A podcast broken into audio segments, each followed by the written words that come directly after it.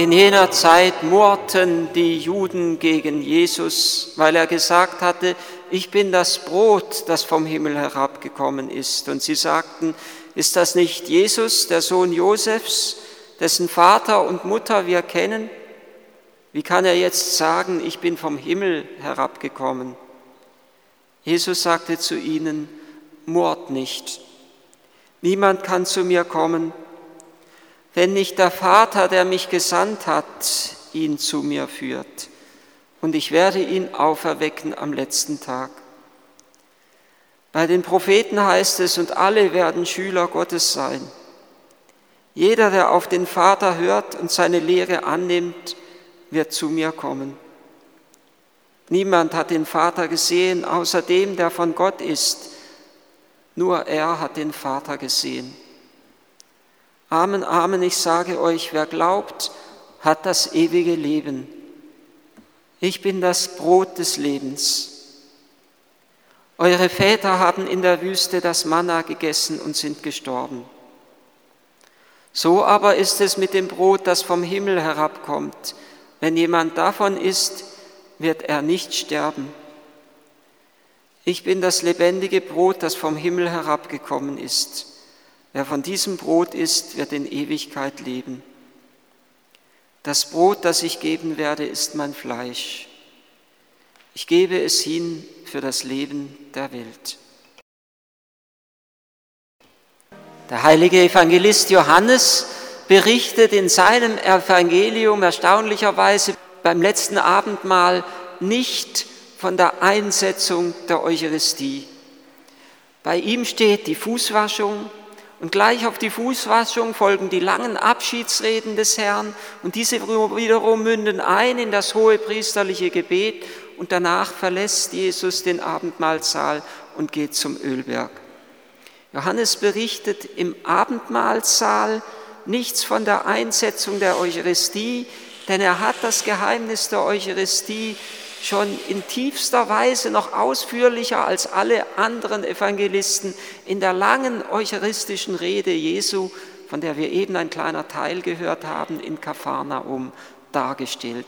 Und damit verlagert er das Geheimnis der Eucharistie nicht einfach auf den letzten Augenblick des irdischen Lebens Jesu, sondern in die Mitte hinein des irdischen Lebens Jesu.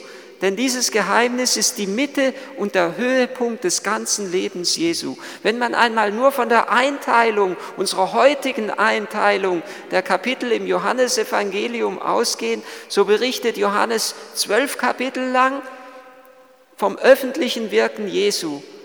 Ab dem 13. Kapitel beginnt dann das letzte Abendmahl, die Fußwaschung.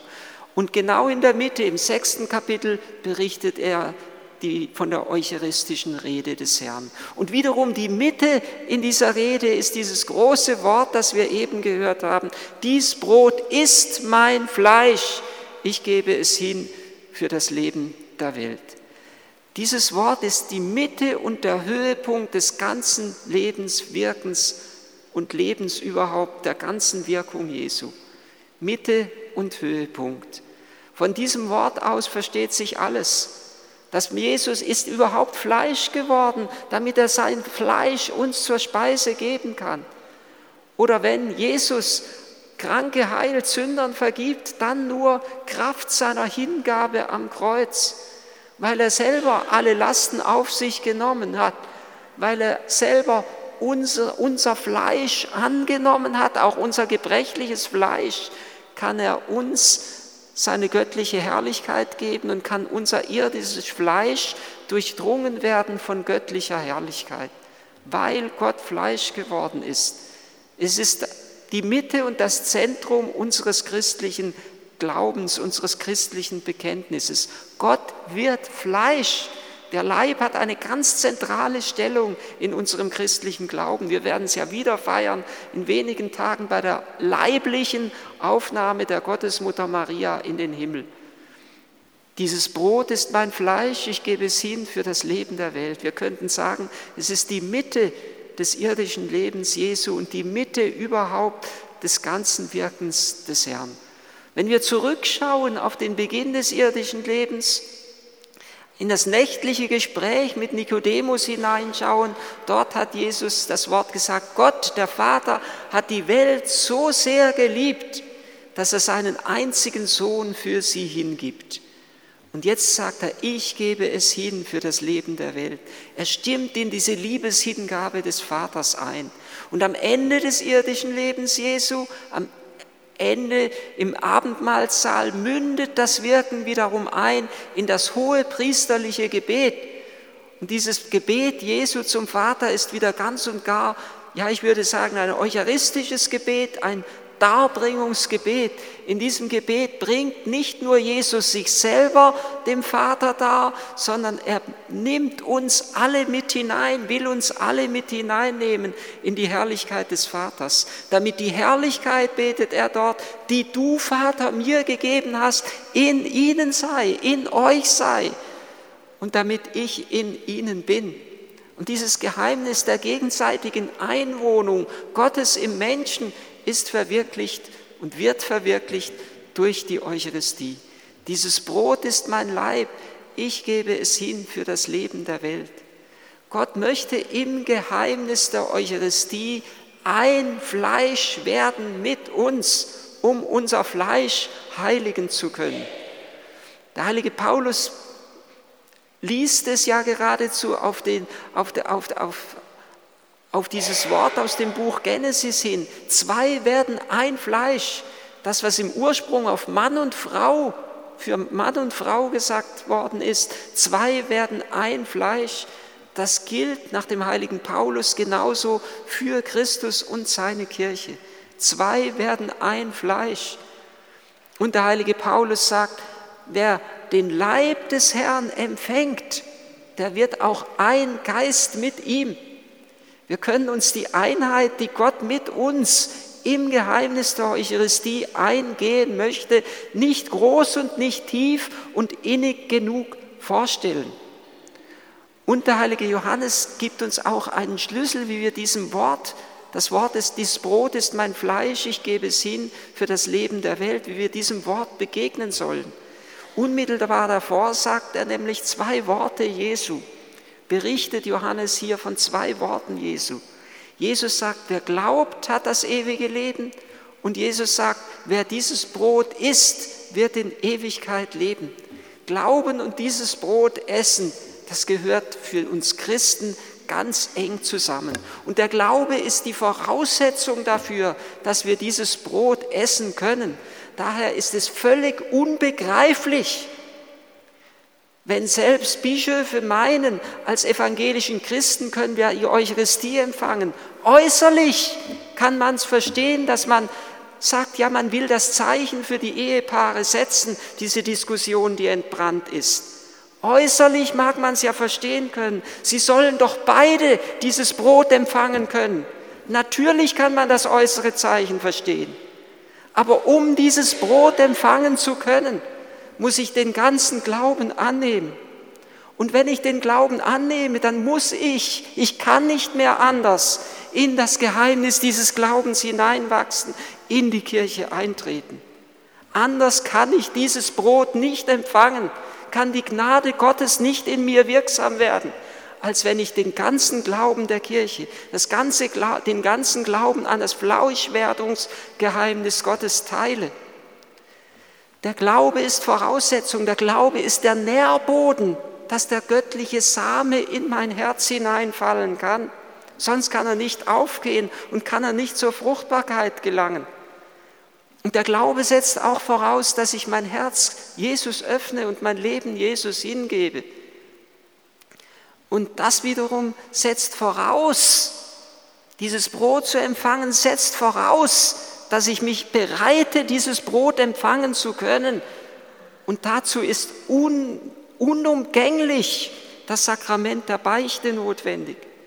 In der Beichte empfange ich die notwendige Reinigung, um dieses Brot empfangen zu können. Freilich müssen wir glücklicherweise nicht jedes Mal, wenn wir die Eucharistie empfangen, zur Beichte gehen aber eine Grundform der inneren Bereitung, eine Grundbereitschaft ist notwendig. Zumindest sagt die Kirche, einmal im Jahr sollst du beichten gehen. Eine Grundbereitung ist notwendig. Ich muss mich hingeben, bevor ich die Hingabe des Herrn wirklich empfangen kann.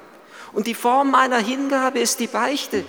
Das ist das, wo ich mein ganzes Leben, auch meine Gebrochenheit vor Gott darbringe. Und dann kann ich ihm im Geheimnis dieses Brotes empfangen. Ein Fleisch und ein Geist werden mit ihm. Wenn ich dieses Brot empfange, dann heißt es ja, ja, ich will eingehen in die Dynamik, in die Liebesdynamik, in die Liebe und Hingabe des Herrn.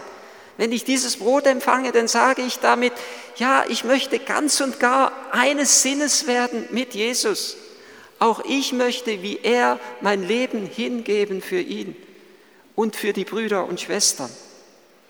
Nur durch dieses Brot werden wir ein Geist mit ihm. Und beides gehört eben zusammen, Glauben und Essen. Der Glaube ist die Voraussetzung.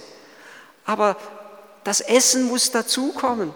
Ich kann nicht einfach sagen, ich bin von mir aus ein guter Mensch, sondern ich brauche Gottes Heiligkeit, die mich erfasst und mich ergreift. In diesem Brot esse ich doch nichts anderes als den Heiligen, damit ich heilig werde, damit mein Fleisch durchdrungen wird von Gottes Heiligkeit. Vom Geheimnis der Eucharistie aus soll unser ganzes Leben geordnet werden, soll uns im Geheimnis der Eucharistie soll auch unser Leben seine Mitte und seinen Höhepunkt haben. Johannes verlagert dieses Geheimnis auf die Mitte des irdischen Lebens Jesu, weil von diesem Geheimnis alle Kraft, alle Gnade ausgeht. Und genauso soll auch ich in diesem Geheimnis die Mitte und den Höhepunkt meines irdischen Lebens sehen. Von den Heiligen ist uns berichtet, dass sie oft ganz auf die Eucharistie hingelebt haben und von der Eucharistie her gelebt haben. Wenn sie die Eucharistie empfangen haben, haben sie gesagt, den restliche Hälfte des Tages verbringe ich damit, Gott Dank zu sagen für dieses Geheimnis, aus der Kraft dieses Geheimnisses zu leben. Und die andere Hälfte des Tages verbringe ich, mich, verbringe ich damit, auf dieses Geheimnis mich vorzubereiten, mich innerlich zu öffnen, dass ich diese Gnade im Geheimnis der Eucharistie empfangen kann.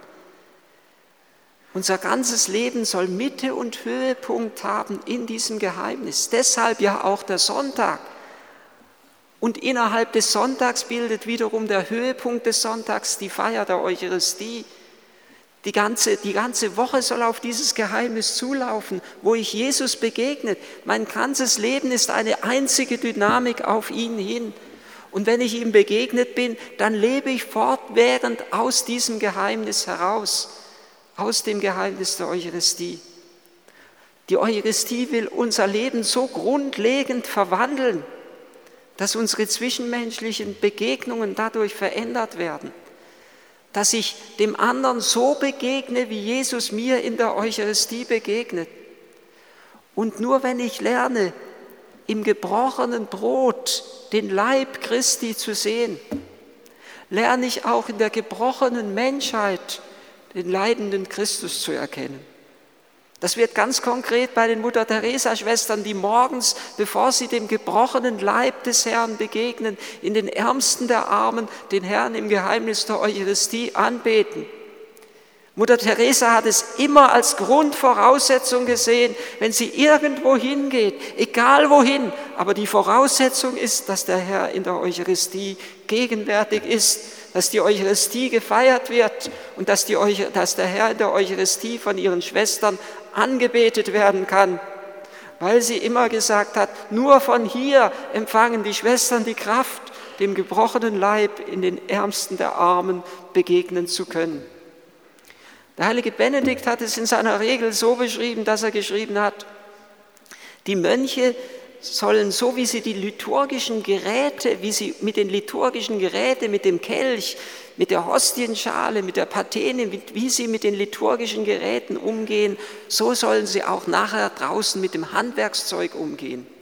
Von der Eucharistie sollen wir nicht nur eine Achtung und Ehrfurcht vor dem Menschen lernen, sondern neu ein Gespür, ein Feingespür bekommen für die Achtung und Würde der Schöpfung überhaupt, dass wir sie mit Achtung und Ehrfurcht behandeln. dass wir sie nicht missbrauchen und nicht verbrauchen. Durch die Eucharistie gelangt die Schöpfung zu ihrer höchsten Vollendung.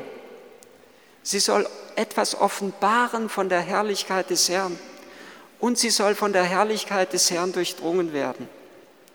Unser ganzes Leben soll von der Eucharistie her zu einer einzigen Liturgie werden, zu einem einzigen Hochgebet, in dem wir Mensch und Schöpfung dem Vater darbringen, wie es Jesus am letzten Abend seines Lebens tut. Und durch diese Darbringung wird die Schöpfung bereitet, öffnet sich der Mensch und die Schöpfung, damit die Herrlichkeit Gottes in ihn und durch ihn hindurch auch wieder in die ganze Schöpfung einziehen kann. In der Eucharistie beginnt die Verwandlung der Welt. In der Eucharistie beginnt die Schöpfung wieder von ihrer, in ihrer ursprünglichen göttlichen Herrlichkeit zu leuchten.